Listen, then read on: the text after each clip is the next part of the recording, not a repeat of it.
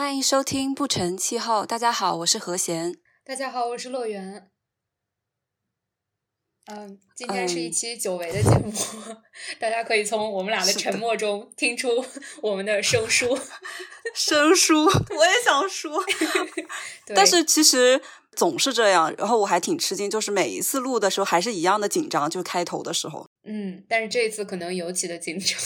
我们等于是停更了一段时间吧。嗯，上一期节目好像是十一月上线的。然后，对我十二月份在忙论文的事情，现在是一月下旬，距离上一期节目可能就过了有将近两个月的时间。然后我们也讨论过，如果之后再出现这种比较长的休更的情况，会提前跟大家打招呼。这里就呃先给大家道个歉。但是我们确实今年的计划还是有要继续更新的，所以啊，希望大家能够继续收听我们的节目。我们也希望能够把这个节目做的，首先坚持下去，然后做得更好。对，就是 这么长时间的停更，只能安慰自己，就说嗯，我们花了很长时间来准备、寻找灵感。对我们今年还是有蛮多呃想要做的选题的，包括这一期节目，大家等一下也会听到，嗯，应该会是立很多新的 flag 的节目，因为我们这一期呢想做的是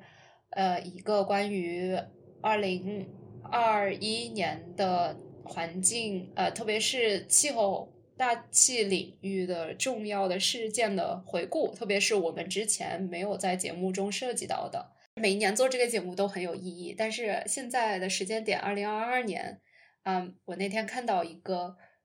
文章，就是说一九七二年是中国环保事业的开端，也就是说到二零二二年已经过去整整五十周年了。所以我觉得这个时间点可能显得非常的有意义。具体说起这个开端呢，就是大家都知道，在一九七一年十月的时候，我们国家恢复了在联合国的合法席位。然后，呃，重返联合国以后参与的首次联合国大会，就是一九七二年六月在斯德哥尔摩召开的人类环境会议。所以，这个也可以说是我们国家。呃，开始关注自身以及全球的环境问题的一个起点。这个大会呢，当时最重要的一个成果就是《人类环境宣言》，它提出了二十六项原则，呃，包括很多项涉及到发展的问题，提出了发展中国家的环境问题要通过发展来解决。但这个发展不光是经济的增长，还有其他的社会环境污染等等问题需要协同解决。然后也明确了环境领域需要国际合作，提出发达国家有义务对发展中国家解决环境问题提供援助。其实我们也可以看到，这个人类环境宣言中提出的很多项原则，至今都是非常适用的。然后至今也是，嗯，国际环境合作还有涉及到一些气候谈判的时候的一些，呃，非常大的争议点。比如说，我们等一下也会提到的，二零二一年的一个重要的事件就是呃，COP twenty six 这一次气候峰会的一些主要的成果以及还未解决的问题。但是在说这个问题之前呢，我们想先呃和大家回顾一下二零二一年诺贝尔物理学奖的得主，因为他是首次这一个奖项呃颁给了做气候变化相关研究的科学家。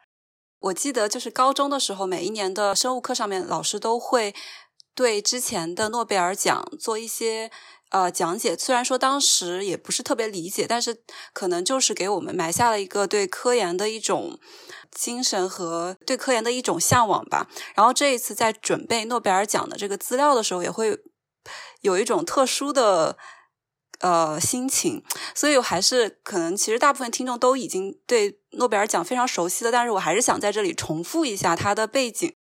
它其实就是一个瑞典化学家啊，Alfred Nobel，他用他的遗嘱说，让他用他的财产变做一个基金，然后每年用这个基金的利息作为奖金，奖励那些在前一年为人类做出做出卓越贡献的人。从一九零一年开始，具有国际性的诺贝尔奖创立了，然后分别是五个领域，包括物理、化学、生理学、医学、文学和和平。然后在一九六八年的时候，瑞典中央银行又设立了呃诺贝尔经济学奖。我之前在 B 站上看到一个诺贝尔化学奖获得者迈克尔莱维特，他就说。呃，诺贝尔奖的一个有趣之处，他说世界上也有很多其他奖项比诺贝尔的金额要高，但是诺贝尔奖的委员会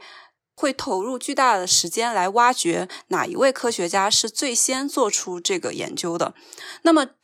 为什么这个是非常重要的呢？我们就要说回就是科研的一个特点吧，就是这个迈克尔莱维特他在 B 站上比喻，就是做科研的人就好像是。呃，蚂蚁出去觅食一样，他们就是去不同的方向去觅食，但是他们都会留下痕迹，然后后面一个去觅食的人呢，就会根据这个痕迹。去走到更远的路，所以更有可能去找到真正的食物。然后科学家也就是这样，就是你通过前人的研究，然后再去延展，最后做出一些科学贡献。然后他又提到，就是没有人是作为科学家是为了拿诺奖而去的，因为诺奖的获得几率少之又少。那么对于科学家的奖励是什么？不是在名誉上，也不是在金钱上，而是那种第一次发现了一个理论或知识的那种兴奋的感觉。对，所以接下来就是跟大家介绍一下二零二一年的物理奖。这个奖有二分之一是和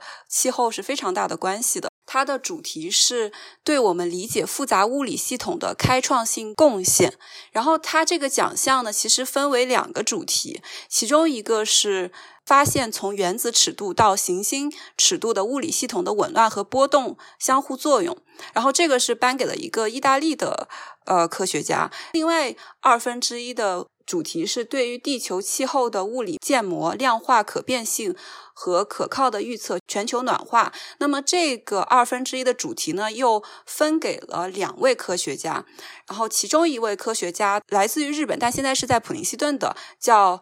真锅书郎。他的研究就是展示了大气中二氧化碳浓度的增加如何导致地球表面温度升高。他是于一九六零年，就是领导了地球物理模型的开发。他是第一个探索辐射平衡与气团垂直输入之相互作用的人。他的工作也为后面的气候模型的发展奠定了基础。然后，另外一个获奖的是克劳斯·哈尔塞尔曼，他呢是创建了一个将天气和气候联系在一起的模型，从而回答了为什么气候模型在天气多变和混乱的情况下仍然。可靠的问题，所以总结一下，就是这二分之一的奖都是跟气候变化有很大的关系。就是我们可以用模型预测全球暖化，并且呃，通过更精确的预测呢，我们也知道，就是人类是导致气候变化的一个呃重要因素。然后这个是颁奖的一个背景。其实就是里面的那个科学还是有一段的历史，呃，这个也是我在看，也是普林斯顿的一个物理学家叫 John Whitlofer，呃，他做的那个 PPT 上面的内容。然后我觉得大家有兴趣的话，其实是可以回去看一下他的就是背景的介绍。然后我在这里就是简单给大家总结一下。实际上，我们现在对气候变化还有温室气体的影响，温室效应。这个是非常熟知了，但是在两百年前呢，我们是对这个完全没有任何的理解的。是由一个法国的物理学家，他研究了辐射平衡，就是太阳对我们的辐射和我们从地面上返回去的辐射这这两个的能量平衡研究，才明白了，就是。太阳给我们的反射的能量，然后会被一些像温室气体这种气体给吸收，然后再释放。呃，这个是为后面的研究奠定了基础。那个时候还不知道，就是会让我们的温度升高，但是已经开始探索了这方面的研究。然后接下来一个关键的节点呢，就是我们对温室气体的认知，二氧化碳。甲烷、还有水蒸气以及其他的气体，它呢首先吸收了地球的红外辐射，然后它再把这个辐射呢给释放出去，所以就会使得周围的大气和地面加热。二氧化碳呢其实也只是占呃整个我们大气的体积的百分之四，其实最强力的温室气体其实是水蒸气，但是我们其实没有办法控制它的浓度，所以我们可以控制的就是二氧化碳。啊，我觉得还可以提一点的就是我们现在说温室效应，它其实可以分为两部分，就是自然的温室效应和人为造成的温室效应。那么自然的温室效应其实就是由水蒸气。呃，造成的，但是它其实对于人类以及地球上的生物来说是一个非常正正向的事情，因为如果没有这个温室效应的话，地球的温度，呃，我现在记不得了，应该是要比现在低低十八摄氏度，还是呃要到零下十八摄氏度，就是非常不宜居的一个状态啊，而我们现在。呃，所要应对的、需要减缓的是这个由人为的温室气体排放造成的这个增量的部分。对，就是在这个部分的呃研究的进展中呢，其中有一个呃气象学家，他是在一九零一年第一次使用了温室来形容这种效应，所以这也是我们后来大家都用那个温室效应来形容这种现象。之后呢，就有一些科学家就是来计算，如果温室气体增加会有什么样的结果。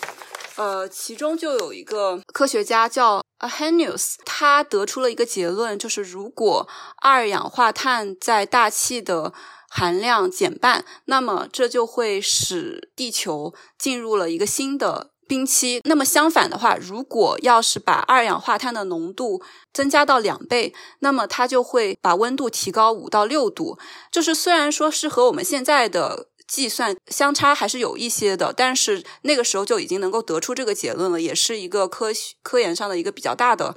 呃贡献。接下来就是到了我们这个诺贝尔物理学奖的获奖人真锅书郎的研究了。刚刚提到，就是最开始那个法国的物理学家呢，他只是计算了就是从太阳到地球的辐射，以及从地球返回去的那个辐射。真锅书郎的他的这个大气的模型呢，又加上了气体的垂直传输以及水循环。它具体指的是，就是比较热的气体呢，它会比比冷的气体要轻，它就会呃对流，就是往上走。然后它会同时携带着水蒸气，一个比较高效的温室气体。那么，如果这个空气呢是越温度越高，水蒸气的浓度也就越高。呃，然后再往上的话，如果是大气越冷呢，那么云层的水滴就会形成，又会把这个水蒸气的潜热给释放出来。这个就是。真锅书郎的他的研究，那么他其实还有一个贡献，就是用一维的方式来研究复杂的三维的大气，减少计算所需的时间。然后他同时呢也推导出来，就是二氧化碳导致呃我们的温度升高，而不是因为太阳的辐射的增强，因为二氧化碳的浓浓度升高导致比较低的大气层的温度升高，而比较高的大气层的温度变得更冷，所以这个就是反驳了温度升高是由比如说太阳辐射的增强导致的。另外一个物理学家就是克劳斯哈塞尔曼，他的那个模型可以区别自然和人的原因的指纹，所以最后确定了温室气体的有一部分的增加是人为导致的。所以，就是这两科学家的总的研究就可以让我们确定，第一个就是我们的地球是否在变得越来越热，这个是很确定的，是的。然后，第二个是否是温室气体的增加导致这种情况，这也是肯定的。然后，第三个就是温室气的增加是否只是由于自然界的因素导致的，这个是不是的。然后，接下来就是人类的排放是否是这个温度升高的原因，这个是肯定的。我想说的一点就是，因为诺贝尔奖它是颁给在某一个领域做出突破贡献的，比如说像他们两个都是呃，他们领导了这种地球物理模型的开发，然后为它的那个发展做出了突出的贡献的。而我们在平常的科研活动中，很多人做的工作就是在运用这些模型预测自己关注的，嗯嗯，比如说气候或者自然系统的某一个领域的变化。然后还有一小部分的人，他们也会为这个。呃，模型的改进做出呃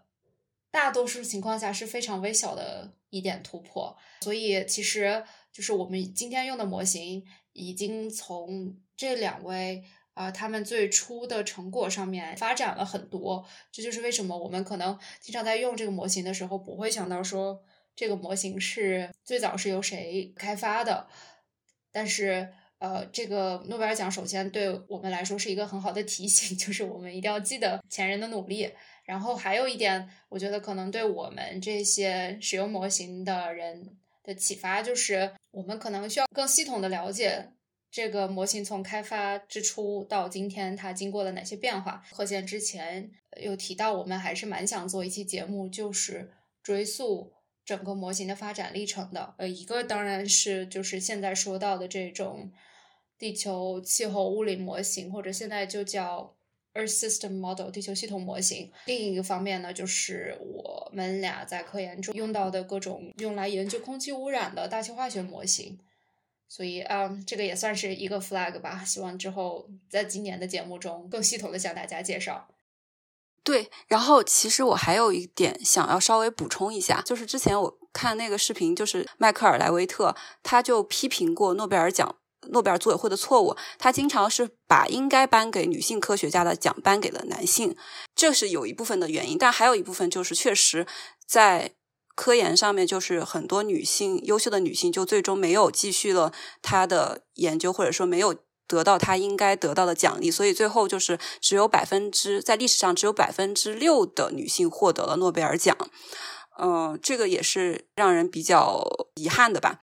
然后另外一个就是在我刚刚讲到就是关于气候啊模型的研究的历史的过程中，其实还忽略了一个呃女性，她。叫 Unique Foot，她是第一个记载气候变化的科学家，但是呃，很多人都会把这个认可就颁给一个爱尔兰的化学家 John Tyndall，但实际上他其实是比这个男性的科学家要早五年就发现了气候变化，所以这个我们也想在这个播客中给他一些怎么说？呃，该有的认可吧。那我也再补充一点吧，就是我们刚才提到的是诺贝尔物理学奖这一个单项第一次颁给了做气候变化相关研究的科学家。但是我们回顾过去，诺贝尔奖的获得者还是有一些人，他们的研究是跟气候变化相关的。比如说，一九九五年的诺贝尔化学奖就颁给了三位大气化学家：Sherwood Rowland、呃 Mario Molina。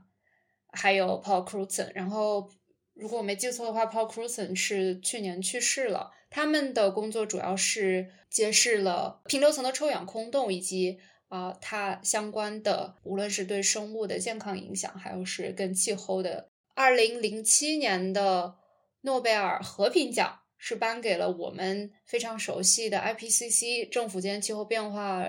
专门委员会和阿尔格尔，奖励他们在。呃，传播气候变化科学呃领域的贡献，然后包括二零一八年，其实呃诺贝尔的经济学奖颁给了两位经济学家，其中有一位经济学家，他的研究也是跟气候变化非常相关的，他是叫呃 William Nordhaus，他主要研究的就是呃社会社会发展、经济发展和自然的相互影响，然后他其实就是创建了另一个类型的模型，叫 Integrated Assessment Model。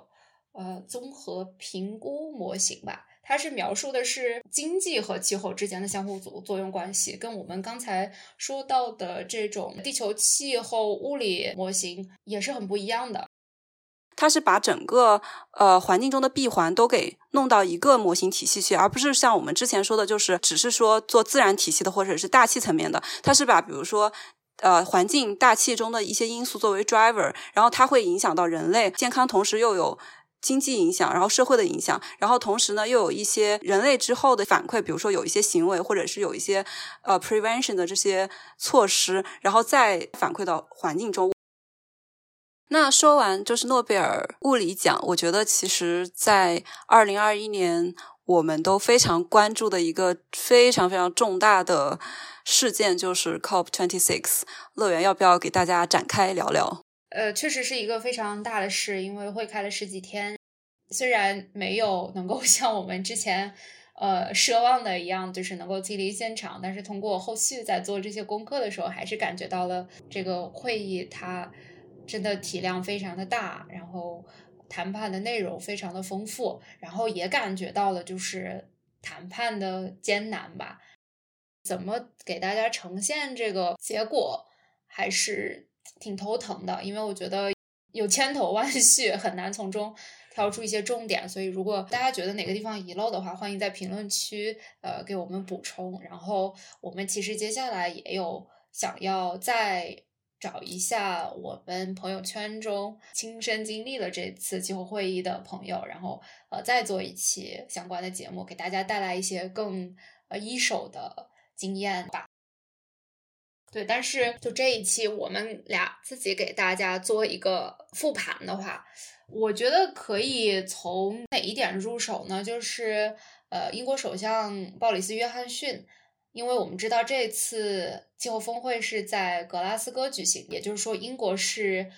这一次的主席国。作为主席国，首先在 COP 之前就准举办了一系列的 Pre-COP events。然后他们也会提出一些设置一些非常重要的，他们想要在这届 COP 上达成的议程。所以，呃，我想提的就是 Boris Johnson，他在二零二一年八月，就是当时是那个 IPCC 发了新的评估报告以后，呃，提出的一个口号。然后，甚至我看到好多英国的媒体当时形容这个叫 mantra，就是像咒语一样的，因为它非常的。嗯，好记，就是 coal, cars, cash and trees，啊，煤、车、钱和树，就是这四项呢。他说是英国想要承诺他们在气候变化领域做出的非常重大的努力，然后也希望各国呢，啊，能够跟进，在 COP twenty six 上达成相应的协议。然后我觉得我们可以具体看一下这四项。呃，在 COP twenty six 上究竟达成了哪些承诺或者是协议？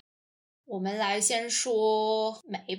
英国他们的承诺是要在二零二四年的十月关闭所有的燃煤电厂，然后其实目前英国也只剩下两座燃煤电厂了，然后预计是要在二零二四年九月关闭。他们在 COP twenty six 之前提出的一个愿景，就是希望能在这次会议上达成的协议是发达国家在二零三零年前，然后发展中国家在二零四零年前淘汰煤电。这么多年的气候谈判。呃，然后大家也都知道，化石燃料的燃烧是气候变化的可以说是罪魁祸首。但是煤炭这个词其实是有史以来第一次出现在大会的文本中的，就是这次大会的一个成果性的文件叫《格拉斯哥气候公约》，它提出的是要逐步减少煤炭使用。其实有一个阶段提出的草案文本是。要逐步淘汰煤炭发电和化石燃料的低效补贴，从逐步淘汰到逐步减少，当然是一个变保守的这么一个形容。但是不管怎么样来说，它都是有史以来第一次进入了一个气候峰会的成果性文件。然后除此之外呢，还要提到就是大会上还通过了很多部门性的协议或者是承诺。然后跟煤炭相关的就有几个，首先是一个叫 Global Coal to Clean Power Transition Statement。全球煤炭向清洁能源转型声明，承诺的是要在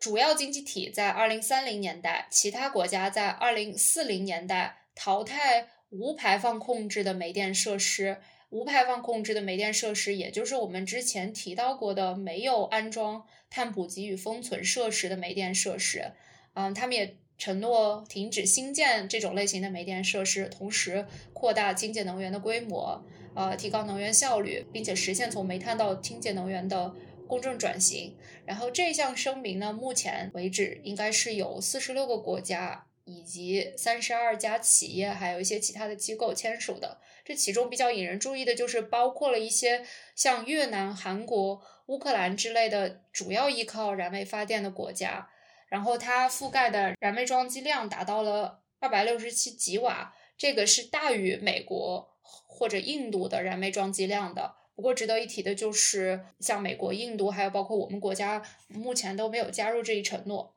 嗯，当然，我们国家现行的煤炭的政策是要在“十四五”时期严格控制煤煤炭的消费增长，然后到“十五五”时期逐步减少。也就是说，从长远来看，人类弃煤已经是一个既定的趋势了，只是我们在这个进程上要走得多快。当然，我们在弃煤的过程中，包括这个声明中也提到的公正转型以及它相关的社会问题，可能是大家需要尤其关注的。这部分是关于煤的，是吧？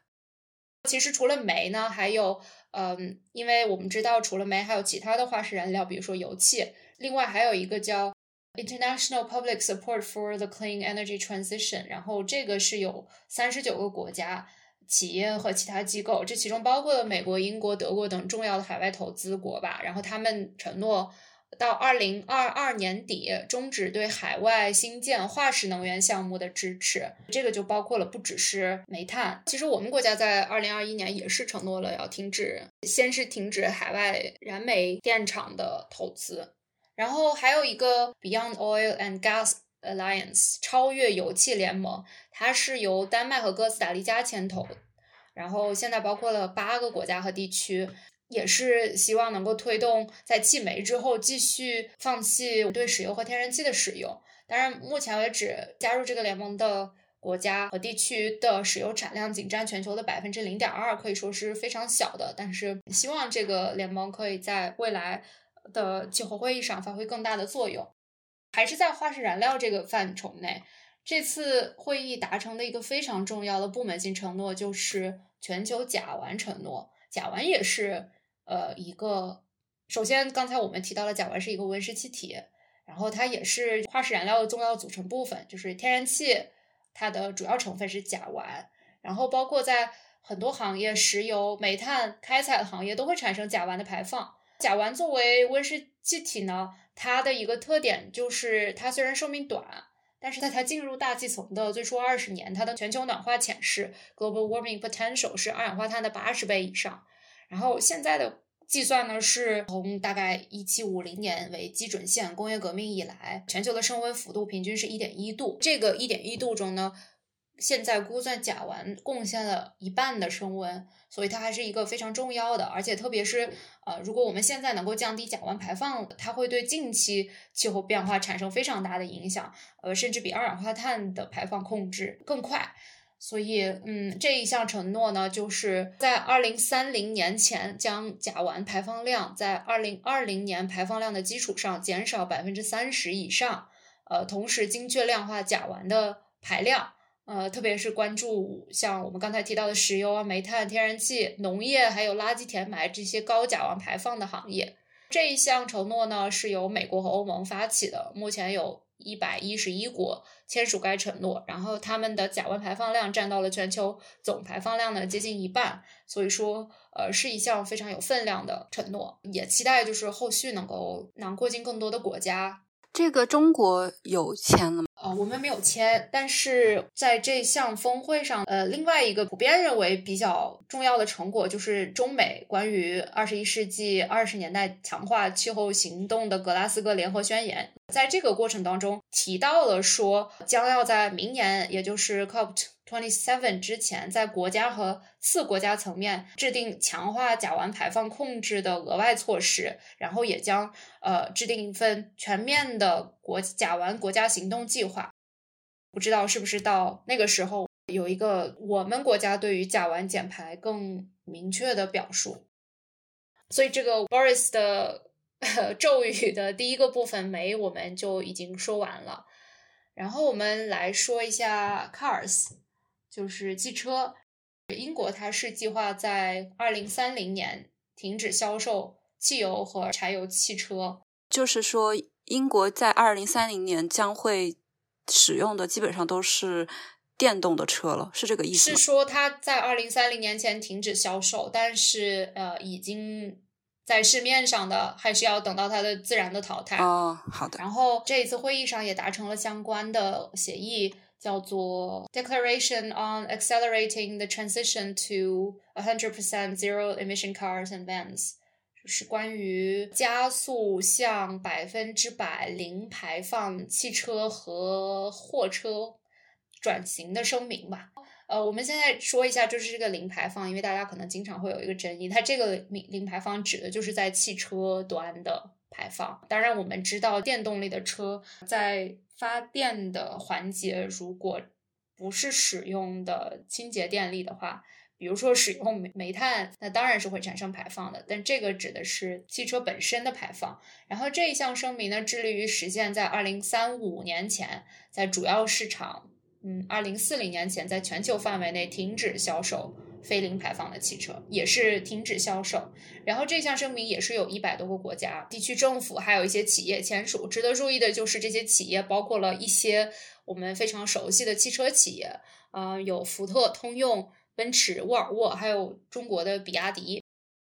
刚才说完了车，然后我们可以来说，我们先说树吧，因为我觉得这个是。我个人认为也算是这一次 COP26 上达成的一个非常重要的成果。然后钱的问题，大家都可以想象它会很复杂，我们就把它放在后边。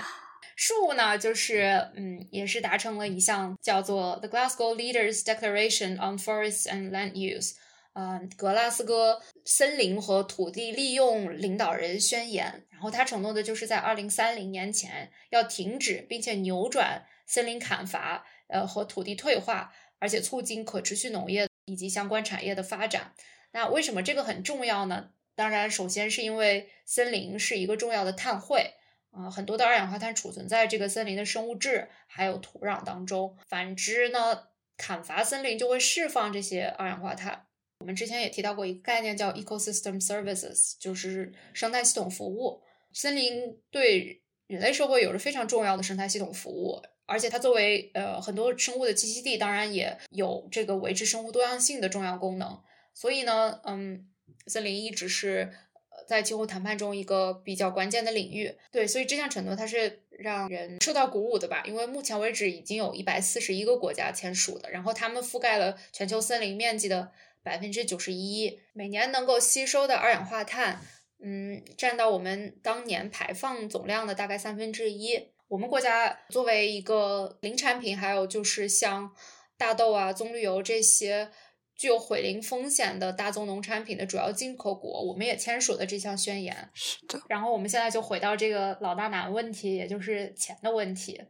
围绕着钱，其实具体还有很多细分的需要谈判协商的领域吧。然后首先要提出一点的就是，早在二零零九年的时候，发达国家就承诺。到二零二零年，每年向发展中国家提供一千亿美元的气候融资，然后这一个承诺是到二零二一年开会，当时都是没有实现的。这一次会议的一个成果就是格拉斯哥气候公约，他就提到了说，现在这项承诺，呃，要不晚于二零二五年前实现。我之前听过有段时间说，美国就是想要中国变成发达国家，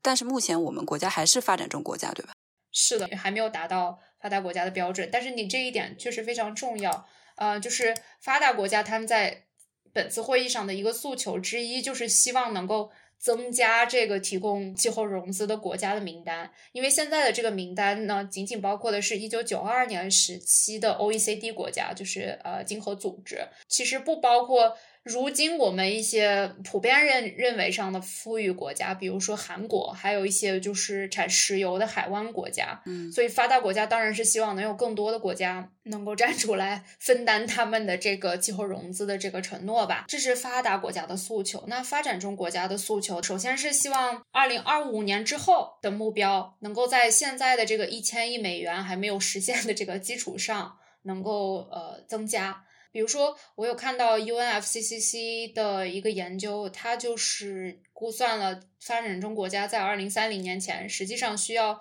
呃至少六万亿美金，才能够实现他们这些国家提出的国家自主贡献中的一半的目标啊。所以说，就哪怕是每年一千亿美元，都是一个非常不足的状态。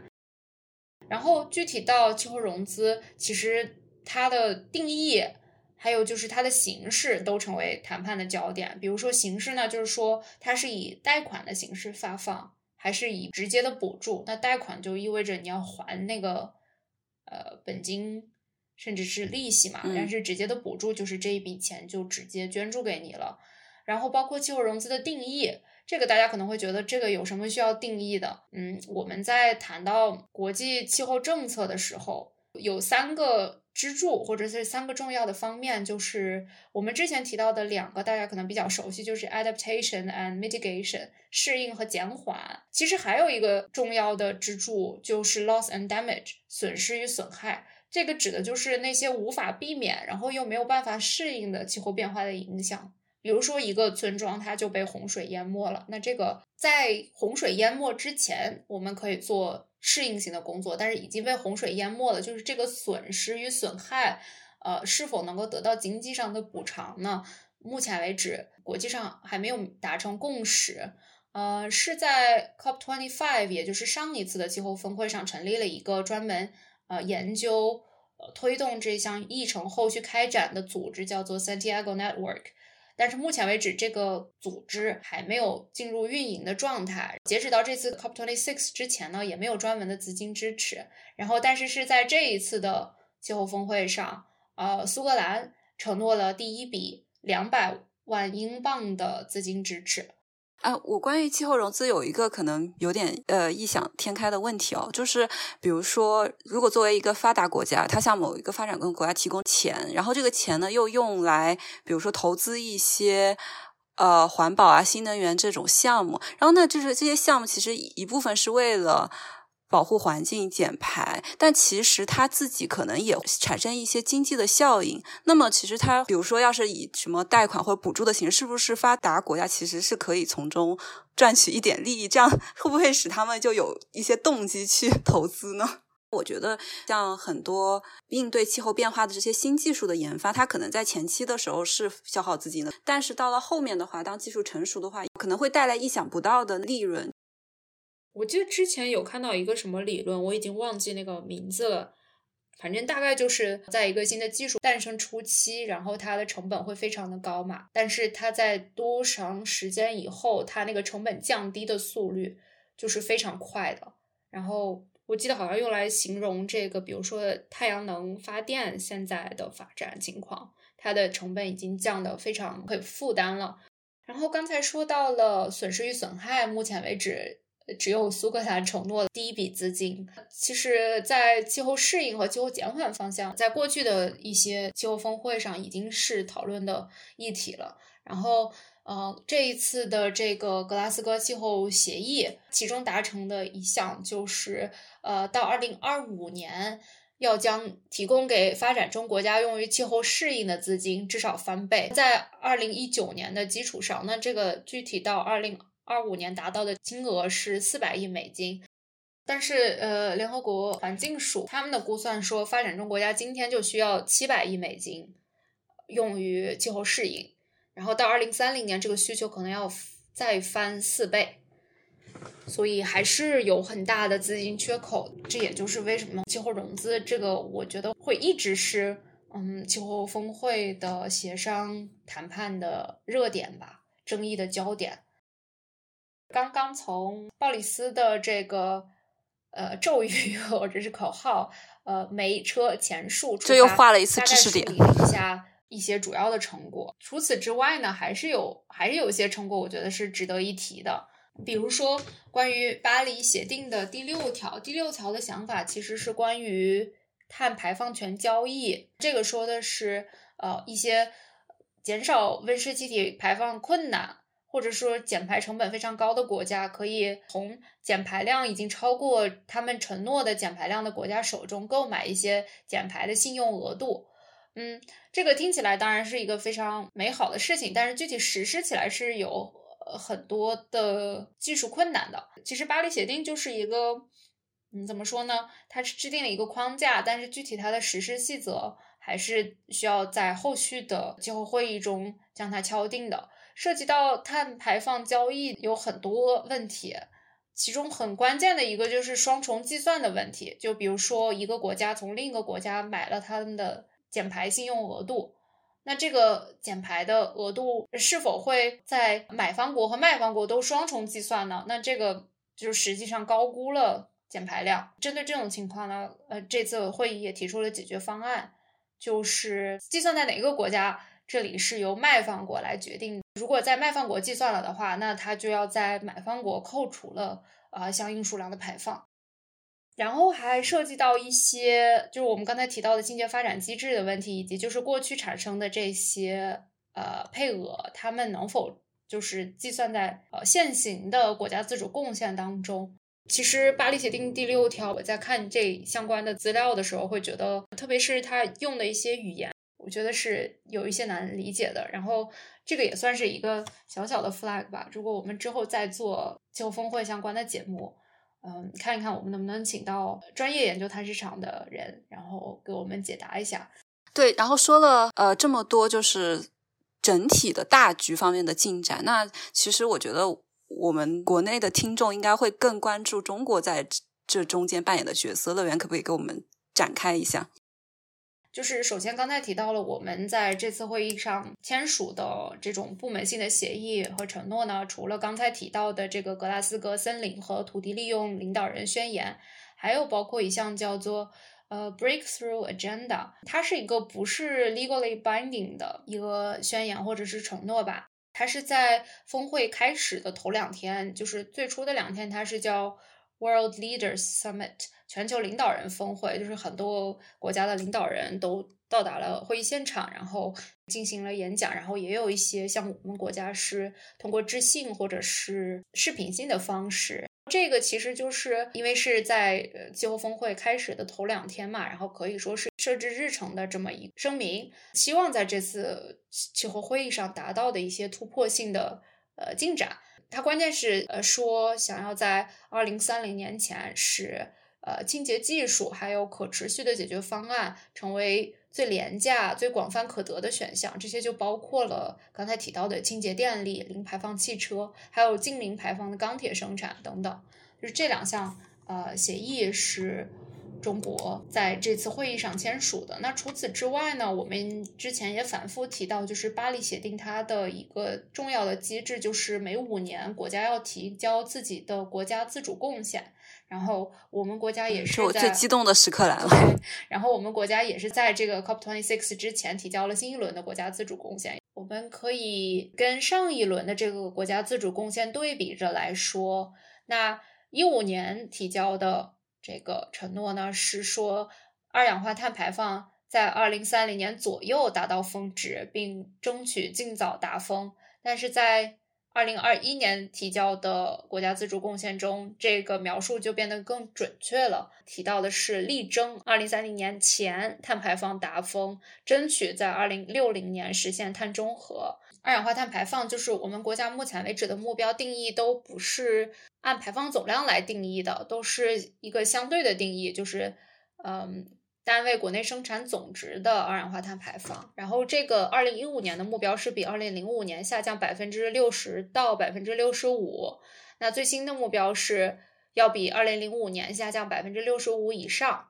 然后非化石能源占一次能源消费的比重呢，也是从二零一五年提出的百分之二十左右，增加到了百分之二十五左右。森林的蓄积量也增加了。最值得一提的，我觉得可能是最后一条，就是关于风电和太阳能发电的总装机容量的目标。这个在二零一五年的上一轮的国家自主贡献当中是没有提出的，但是在这一次呢，就提到了装机容量将要达到十二亿千瓦以上。那这个。呃，给大家一个更明确的概念呢，就是说要在我们现有的风电、太阳能发电的规模的基础上啊翻一番，所以也是一个比较大的突破。嗯，然后还值得一提的就是，因为我们现在说的这个国家自主贡献是一个国家近期承诺的气候行动和目标。然后在 COP twenty one 的时候呢，呃，也有一项决议就是。邀请各国提交他们到本世纪中叶的长期的发展战略，所以这一次我们也是同时发布了叫《中国本世纪中叶长期温室气体排放发展战略》。然后这个中间一个非常重要的量化的目标，就是到二零六零年，我们的非化石能源占一次能源的消费比重要达到百分之八十。刚才提到就是二零三零年我们要达到百分之二十五嘛。但是在二零六零年就要达到百分之八十了，啊，这也是一个非常大的变化。然后在这一份发展战略中，还有提到一些嗯，虽然还没有具体的量化目标，但是也是非常重要的发展方向。就比如说，呃，到二零二五年的时候，所有新建的建筑物都必须满足绿色建筑物的标准，然后尽可能的在这些公共建筑的屋顶，还有呃工厂的屋顶上。呃，一半都要覆盖太阳能发电设施。到二零三零年的时候，百分之四十的新销售的汽车，呃，都是新能源汽车或者是清洁能源汽车。然后也提到了石油消费的政策，也是预计要在“十五五”期间达到平台期，“十五五”就是二零二六年到二零三零年。这两项是我们提交给气候会议，可以说是给。国际上看的我们的承诺，然后除此之外还值得关注的就是后续呃国内会推出的一系列的政策，然后这个国内最近在提的就是一加 N 政策体系，就是为实现双碳目标而将要推出的一系列国内政策。我觉得在这个政策体系当中，应该会看到更多部门的更细化的一些呃目标和措施，所以值得大家继续关注。当然，还有一个就是刚才提到的这个呃，中美的格拉斯哥联合宣言，这个其实让大家想到的就是二零一五年在巴黎协定诞生前，中美也是有一份联合声明的，当时被认为是为推动呃巴黎协定的通过注入了一个强心针吧，可以说是。现在普遍认为，就是二零二一年的这份联合宣言也是给进行中的格拉斯哥谈判带去了相似的效果。因为我们知道，嗯，在巴黎协定之后，美国因为就是总统还有就是执政党的这个变化，还是经历了一些气候政策上的反复的。而这个新的宣言呢，就是重申了，可以说是特别是在两国。在很多领域都有对垒的情况下，我们还是能够呃把气候议题作为一个能够达成共识、能够共同推动的这么一个议题的，所以这个还是对很多国家，嗯，很多谈判者，呃，一个非常积极的信号。我有一个朋友有给我发了一个来自于 World Resources Institute，他有把不同的国家提交的，就是说我们什么时候达到。呃，net zero emission 的这个时间给列在一起，呃，有点让我吃惊，就是不丹实际上它已经达到了 net zero emission，然后像德国是二零四五年，然后二零五零年就是非常多的国家都是在那个年份，比如说日本，还有西班牙、瑞士，还有英国和美国，然后五三年呢是土耳其，然后六零年就是呃我们中国，然后二零七零年是印度等等。对，印度这次也算是，嗯，他们是在会议期间宣布的，然后也是一个会期间比较重大的新闻。我还想补充的一点就是，呃，关于现在的这些承诺是否激进的问题，我觉得这个可能还是比较有争议的。就是我有看到，呃，我们之前也提过的一个我们俩觉得特别有帮助的网站，叫做 Climate Action Tracker。他们就有计算，目前各个国家在 COP twenty six 之前以及期间提出的新一轮的国家自主贡献，加上呃我们刚才介绍的这一次会议中达成的一些部门性的协议或者是承诺，这些所有的承诺实现的减排量，以及呃如果我们想要实现将升温幅度控制在一点五摄氏度以内所需的这个减排路径，它们之间的差距。根据他们的计算呢，到二零三零年，呃，这两者之间仍然有一百七十到两百亿吨二氧化碳当量的差距。所以也就是说，如果我们只看这些减排的目标的话，它听起来都是非常的好。但是，呃，它并不是说我们已经找到了这个问题的解决方案，而是只是说我们朝着这个解决前进了一步，但是还是有很大的差距，需要通过后续的呃 COP。后续的各国的自主贡献来来弥补的，所以我觉得这里还可以再提一点，就是我刚才遗漏的，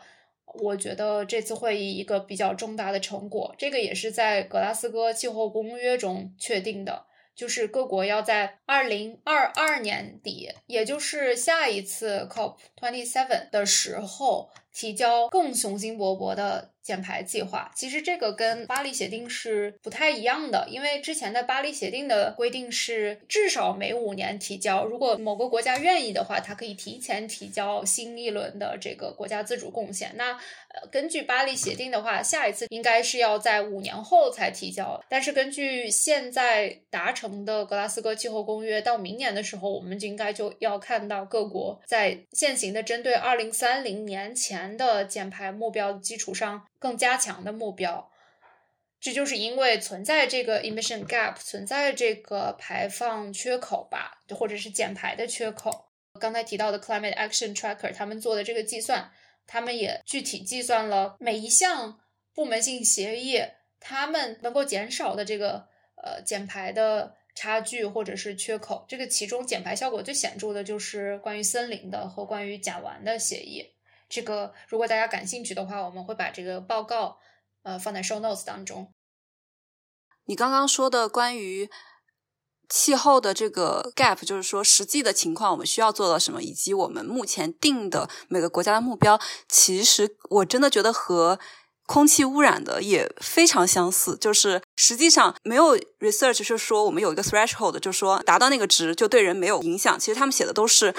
最好是不要有任何的污染物，才是对人是没有影响的。但实际上我们定的目标其实是说我们的国家目前能够达到的一个可能性的状态。我记得以前就是在英格兰和苏格兰，他们的标准是不一样的，是因为英格兰的污染更严重，所以他们的定的标准就更温和一点。然后苏格兰的污污染比较小，他们的定的标准就更低一些。所以我听你刚刚说的，我就觉得很有意思，而且是一个非常。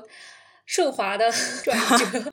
对，其实我们就是想说，在二零二一年九月的时候呢，世界卫生组织颁布了他们的新的 Air Quality Guidelines 空气质量指南。就是虽然我们应该努力的目标是说要把污染物的浓度降到零，但是目前为止，我们还是需要一些临界值，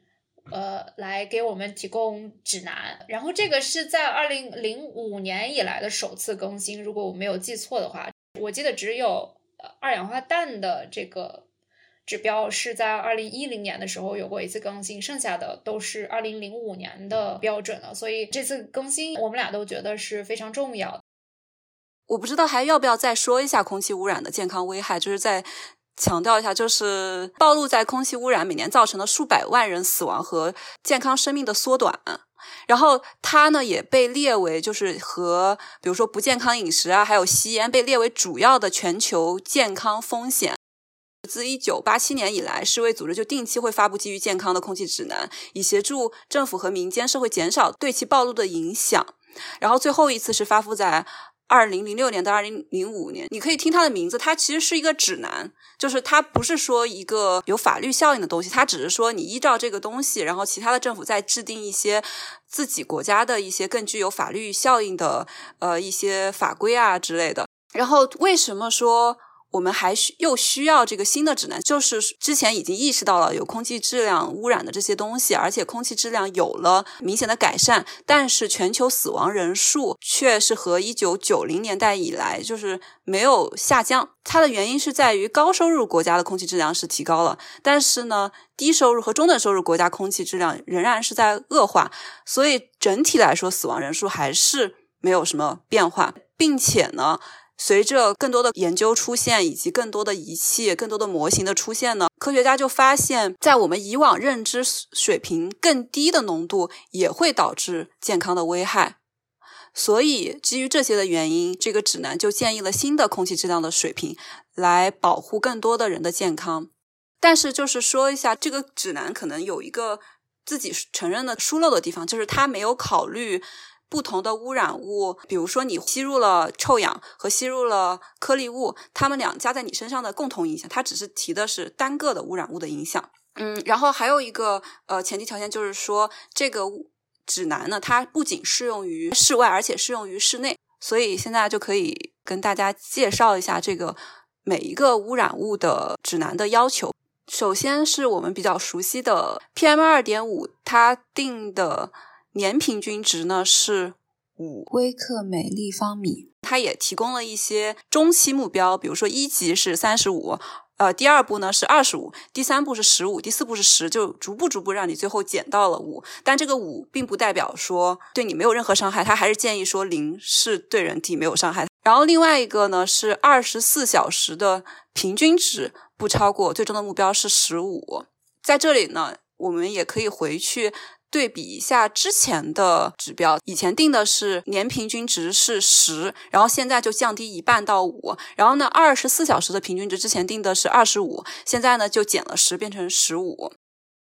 那对应的我们国家的指标是什么呢？我们国家是有两个等级，等级一是是适用于那种像国家公园啊这种的比较特别的地区，还有等级二就是呃其他的像城市啊或者是工业区域的。对于 PM 二点五来说，等级二就是三十五，PM 十新的标准的是年平均是十五，二十四小时平均值是四十五，它是说每年不要超过这个值的三到四次。之前的标准呢是对于年平均值是二十，二十四小时平均值是五十。国内的是年平均值是七十，二十四小时平均值是一百五十，就是二级而不是一级的标准。接下来就是一些气体的污染物，一个就是臭氧，它跟颗粒物的技法不太一样，它是在 peak season，就是高峰季的话不超过六十微克每立方米，八小时平均值不超过一百。之前是二十四小时平均值不超过一百，然后就是没有其他的定义。二氧化氮、二氧化硫还有一氧化碳，整体来说都是这个把这个数值往下调了。具体的数值大家可以在我们的 show notes 中去找吧。对，然后我还想补充的一点就是，即便是我们把目前看到的这六项污染物的浓度都降到非常低，我们可能还是会面临空气污染的问题。特别是一些我们现在还没有关注到，或者说至少关注非常有限的污染物，比如说非常细小的颗粒物 PM 一、PM 零点一，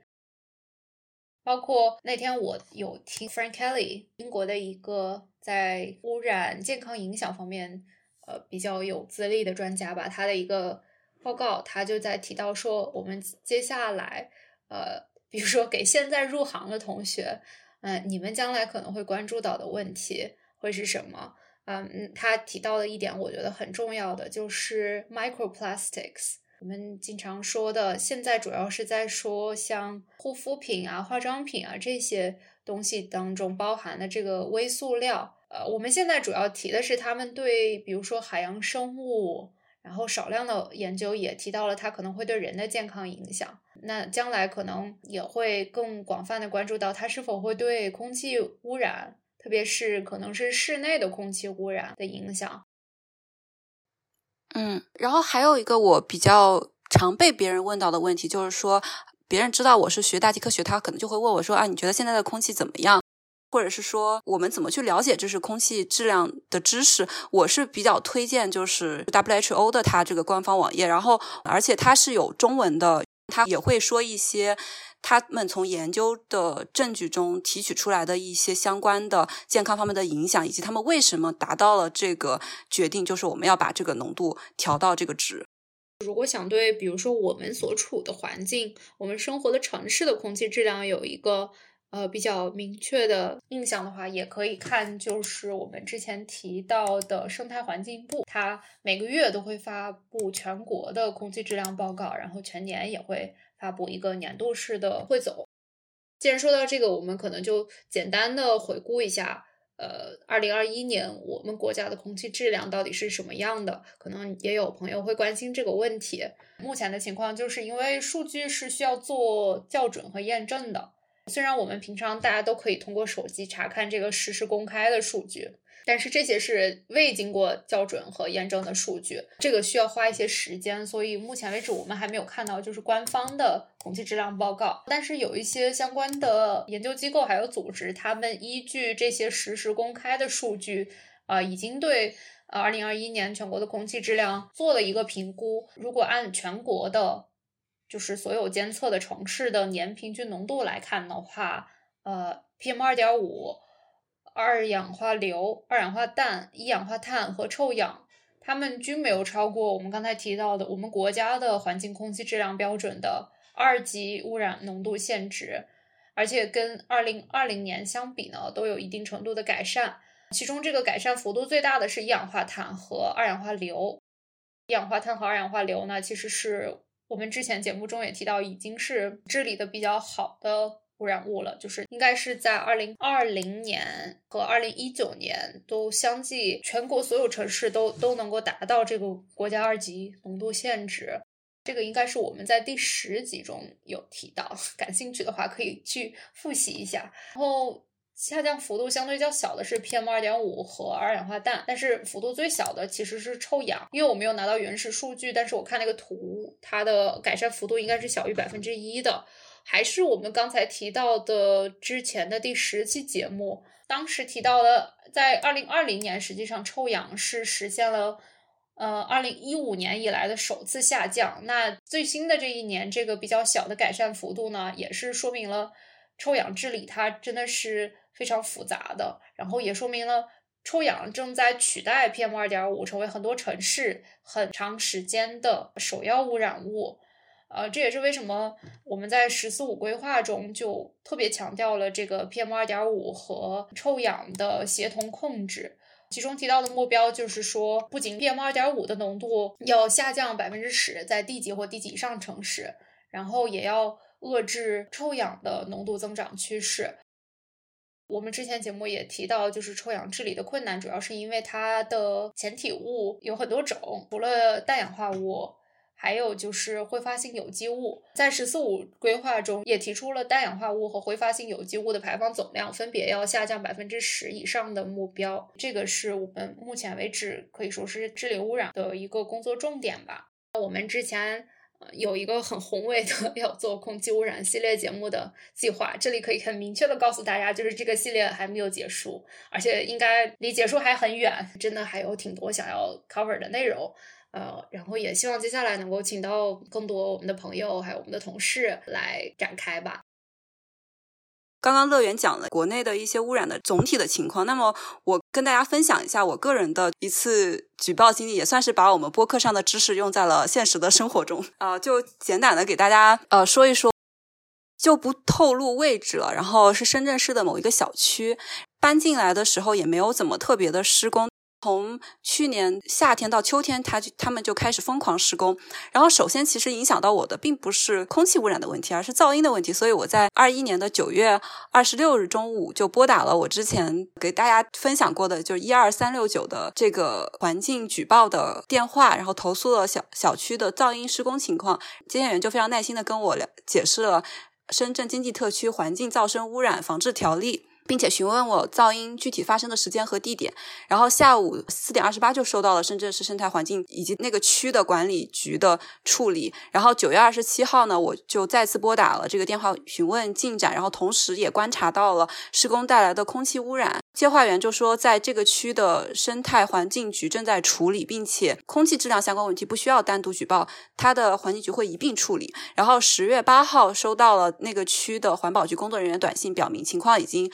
处理，然后责令施工方按照噪声污染防治条例规定的时间施工。如果超时的行为，就拨打电话，第一时间会前往处理。但是并没有对空气质量的问题给我回复。然后十月十二日呢，环保局的工作人员就给我解释了他们的处理情况。呃，关于噪音的问题，他们一定可以解决，因为有那个噪音防治条例。如果是在午间和夜间施工，是会立即过来阻止的。这个问题其实我自己后面有实验过，就是他们会留给我一个电话，然后如果是在午午间，比如说十二点以及晚上十一点之后，他们再有施工的话，我就会直接打电话给那个人，那个人就会到现场来阻止这个施工。但是空气污染的问题呢，他们就只能建议洒水和一些方案，但如果施工方不按照他们的要求的做，他们也很为难。然后我也去看了一下施工附近的那个有一个监测仪器，PM 经常是在一百以上。他们确实是有经常洒水，但是随着施工的强度是变大，可能甚至都不用那个监测值，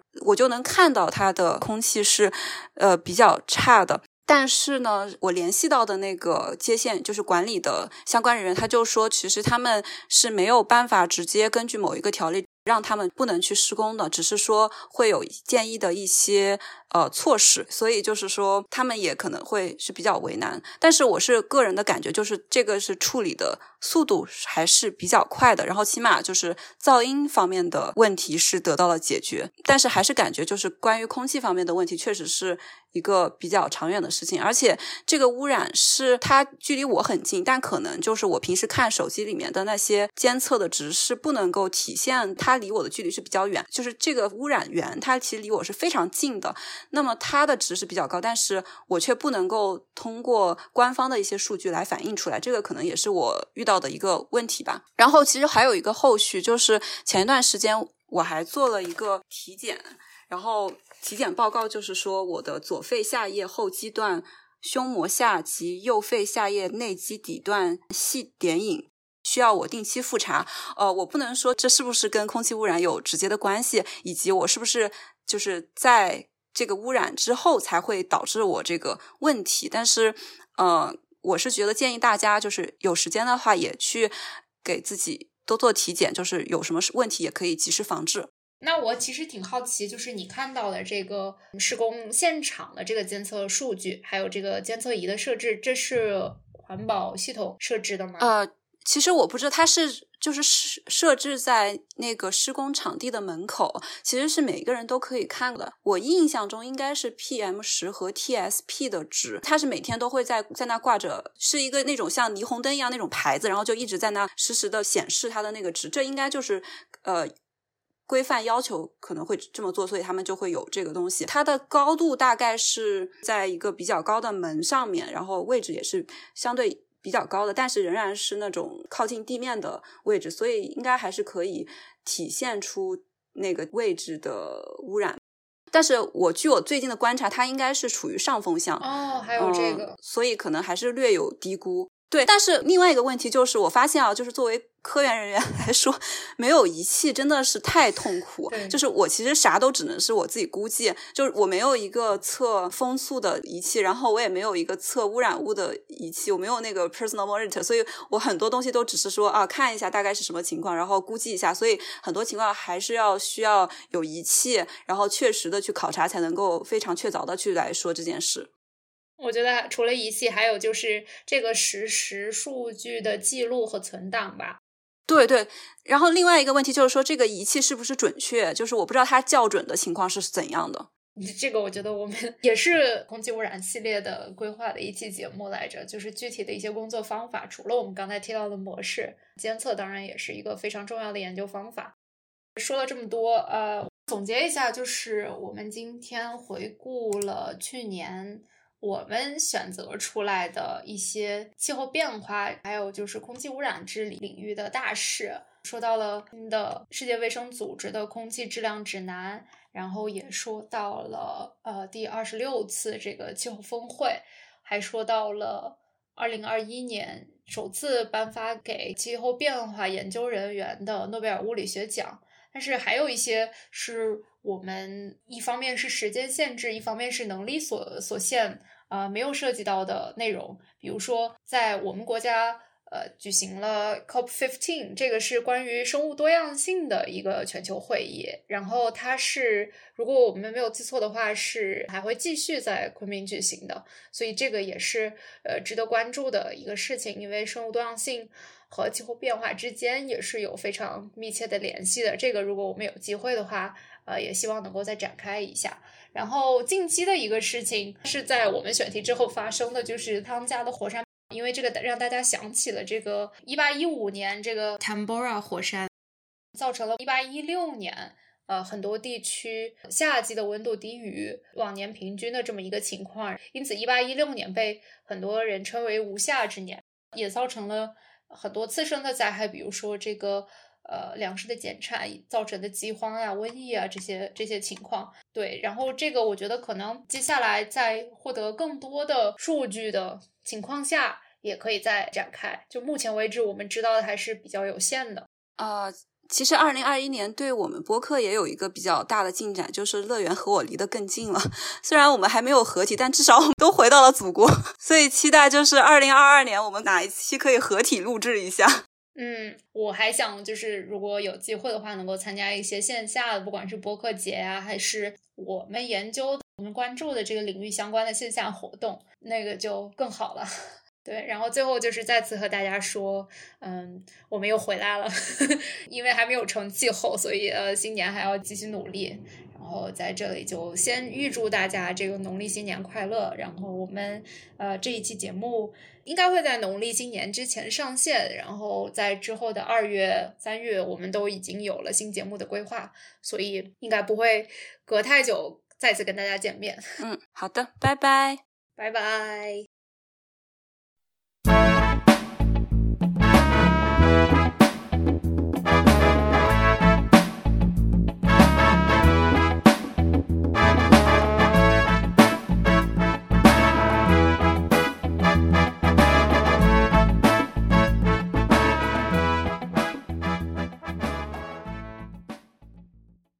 感谢收听《不成气候 No Such Climate》，一档两只不成气候的科研狗记录和分享我们在大气科学领域的学习和思考的播客。如果你喜欢我们，请在苹果播客给我们好评鼓励，也欢迎在小宇宙、喜马拉雅、荔枝播客、网易云音乐等平台与我们留言互动。直接联系可以私信我们的公众号或微博“不成气候 No Such Climate”，或发邮件至 No Such Climate at gmail dot com。